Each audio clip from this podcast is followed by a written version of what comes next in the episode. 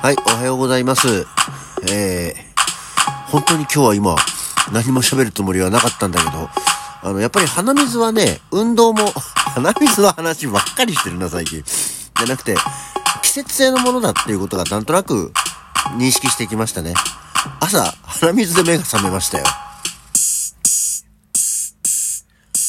はい。改めましておはようございます。9月25日の月曜日、午前7時35分、起き抜けラジオ、西京一でございます。いや、そうなのよ。こう、だから今日目覚ましが鳴る前に、あの、鼻水が鼻に溜まってきて、その不快感と圧迫、圧迫感というか、あの、息のできなさで、あの、目が覚めるっていうね。で、その後、あの、今回やるための準備運動してる間にも体が温まってきてどんどんどんどん、えー鼻が出ると。で、えー今も鼻が出るということで、まあこれはあの、ね、去年もそういうこと言ってたし、まあ大体私基本が鼻炎の人なのでね、えーそういう時期、季節の変わり目にはそんなことがあるんだよというところもあるので、まあまあ、えーひどくならないためにもね、クイックルワイパー、もしくは雑巾掛けは、えーしていければいいんじゃないかなとは思っております。はい。という感じで、今日もこの辺でオープニングプランク終了。いや、本当にね、この、プランクしてるじゃないですか、今。よいしょ。これが効いてるかどうかは別としてですよ。あの、これやるときやっぱりね、あんまりこう、何？頭が働かないというか、さてこれを、なんか、まあ、その前に一応ね、喋り、じゃない、やりながら何喋ろうかなとは思うんですけど、あんまりポッとね、思いつくことがないので、だいたいやってることと、今起きてることをお伝えしたりしております。でも偉いね、なんだかんだでプランク、一応、サクッと、もう1ヶ月にはなったね。えー、何にも見た目が変わってないので、あの、そうかい、そうかい、とは思ってますけどね。何せあの、特茶だって体脂肪が下がるのは8週間後から効果が確認できるわけですから。高くて仕方ないんですよ。8週間かかりますから。体脂肪が落ちるのに。だからって高くていいってことはない。8週間かかるんだったら、毎日飲むんだったらそれは安くしてくれよって 思うけど、あのコマーシャルもすごく、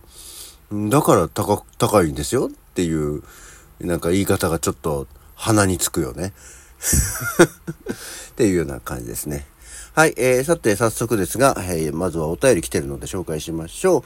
えー毎度おなじみ、相川博明。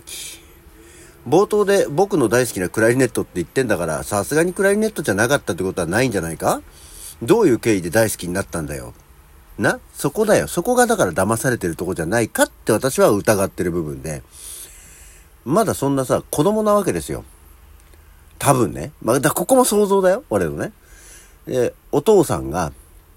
なんかこう、音楽を聴かせたんじゃないか。で、こう、クラリネットの入ってる曲をね。これね、クラリネットっていう楽器でこういう音楽をな、奏でるんだよって言って、へえ、なんて言ってて、お父さんも大事なクラリネットがあるんだけど、じゃあお前にもそれを貸してやる。なんかね、お前にそれをあげるよって言ってさ、クラリネットって言われるものを渡されたとしてだよ。で、そうするとさ、こう、お父さんがくれた、こう、クラリネット、宝物みたいに子供だとそういうのってほら、なったりすることあるじゃん。で、それが、お父さんが渡したのが、クラリネットだって言って渡してるからクラリネットだと思ってるだけで、ただの木の筒じゃないかっていう話だよ。ね、だってその子供がクラリネットって認識をしてるのはさ、だって、パパからもらってるんだから。パパがクラリネットだって言ってたらクラリネットだって思うじゃん。そんなの。はい、クラリネットって。木の筒でも。知らないわけだから。っていうところで、えークラリネットだと思ってる木の筒のことを吹いても音が出ないって思ってるってことはないのかい？っていう話だよね。一つの仮説ですよ、これは。そうだからそれ別に、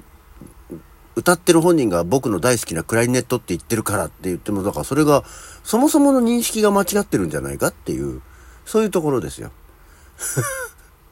何のへりくつな話なんだろうね。よくわかんないですけど。はい、っていう感じです。さて、昨日はですね、えー久しぶりにアクアモードプランニングのメンバーと会っておりまして、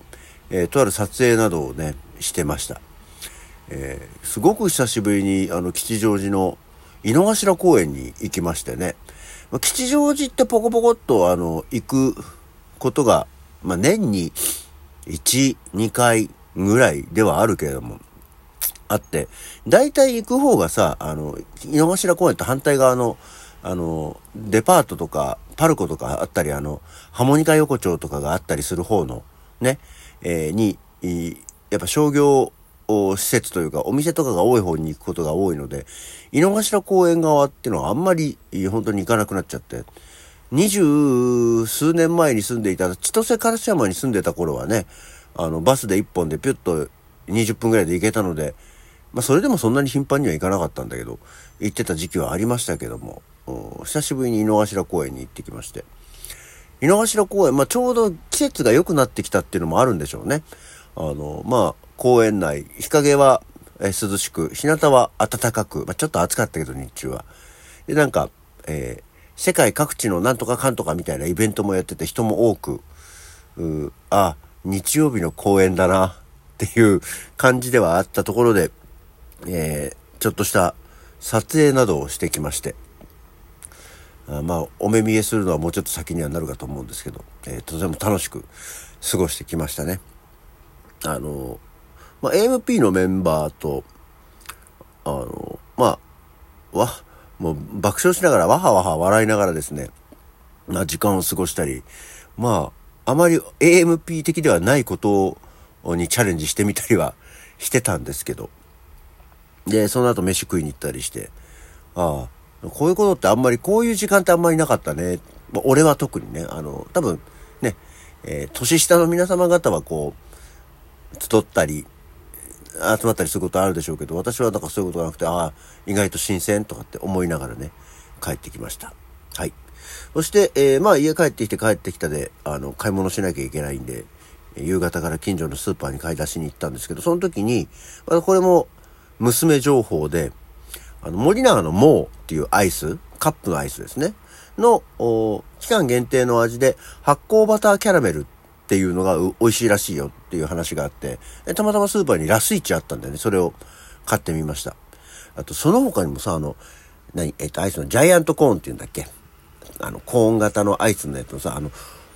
チョコレートがかかってるやつね。あれの今、大人のジャイアントコーンでホワイトチョコのやつがあるのよ。で、それもちょっと出た時に、お、あ、ホワイトチョコのやつじゃんと思って、ホワイトチョコ好きだからさ、あの、思ったんだけど、200円もすんのよ。まあ、スーパーに売ったら、だから230円ぐらいから200円ぐらいの幅で売ってるものなんだけど、いや、ちょっと高くない？と思って。ジャイアントコーンなんてさ、100円ぐらいのアイスじゃん。通常のレギュラー商品のやつ。いや、いくら大人だからってさ、急に値段が倍になるのはいかがよと思って。そんなことだったら俺は大人にはなりたくないよ、と 思いながらですね、ジャイアントコーンは買わずに、この、えー、森永のも発酵バターキャラメル味を、えー、買ってきまして、昨日のお風呂上がりに食べたんですけどね。あのー、まあ、あんまりその俺、もうとか、そうとか、さ、スーパーカップもそうだけど、まあ、そもそもアイスをたくさん食べるわけではないし、えー、あんまり気になったアイスって結構カップアイスのことは多いんだけども、もうこの間のレディー・ボーデンが久しぶりに自分でおって思って買ったりしたもんだったんですけど、買ったことなくて食べたんだけど、あの、まずね、美味しいですっていうのはまあまあ商品なんだから当たり前なんですけど、あの、発酵バターキャラメルって、えっ、ー、とね、俺結構これがおへーと思って、お気に入りのポイントとしては、えっ、ー、と、味が控えめ。あの結構さ、こう、アイスってやっぱりなんとか味っていうか、なんとかってこう、テイスト、フレーバーの、が書いてあるとさ、そこがちゃんとこう、ガンとくるような、あの、香りだったり味だったりすることが多いじゃないですか。それが、え発酵バターキャラメル、味が薄いっていうことじゃなくて、なんかね、控えめ。だから何？カップ一つ食べてても、えー、食べ飽きないのと、あ、これちょっとまた食べてもいいかなぐらいの、あの、抑えめの感じの味で、えー、とても気に入りましたね。えー、値段も80円か90円ぐらいだったので、あ、ちょうど良い。まあ、やっぱどうしてもね、その、価格帯っていうのもあるので、やっぱアイスさ、うん、ハーゲンダッツとか、花から高級ラインですって言われてるものはさ、ある程度の高くてもいいんだけど、あの、レギュラー商品が安いのに、やっぱり、ジャイアントコーンの大人のジャイアントコーンに200円は出したくないなって気分にはなっちゃいますからね。えー、その辺は、なんだろう、200円にしたって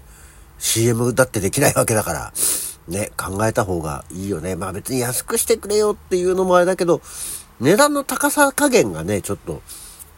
気になりますよっていうところです。はい。さて、えっ、と、で、今日は、まあ、どんな話をしようかな、話題は何かあるかなと思ってみたらですね、えー、X 記念日おめでとうございます。っていうことで、ご登録いただいてから今日でちょうど14年です。この素晴らしい日を X コミュニティで共有しましょうっていうのが来ましたけど、X になんか登録してねえよっていうことで、Twitter、えー、登録してから今日で14年だそうですよ。14年間もやってんだね、これね。でさ、だからこれもまあ、今話すあれじゃないけど、来年のエイプリルフールの時ってこれうまく使えるんだろうかな今ね、ほら、何やるとフリーズするだろう、なんだろう、有料化だろう、なんだろうって言われてるから、もしかしたら4月1日来年は、こういうのを多用しない、何かおとなしくななっちゃう4月1日になるんじゃないかなっていう、うっすら気がしますけど、それまでになんかね、いろいろ改善されていくといいなと思っております。はい。というわけで、今日の起き抜けラジオはこの辺で、それじゃあ、また次回。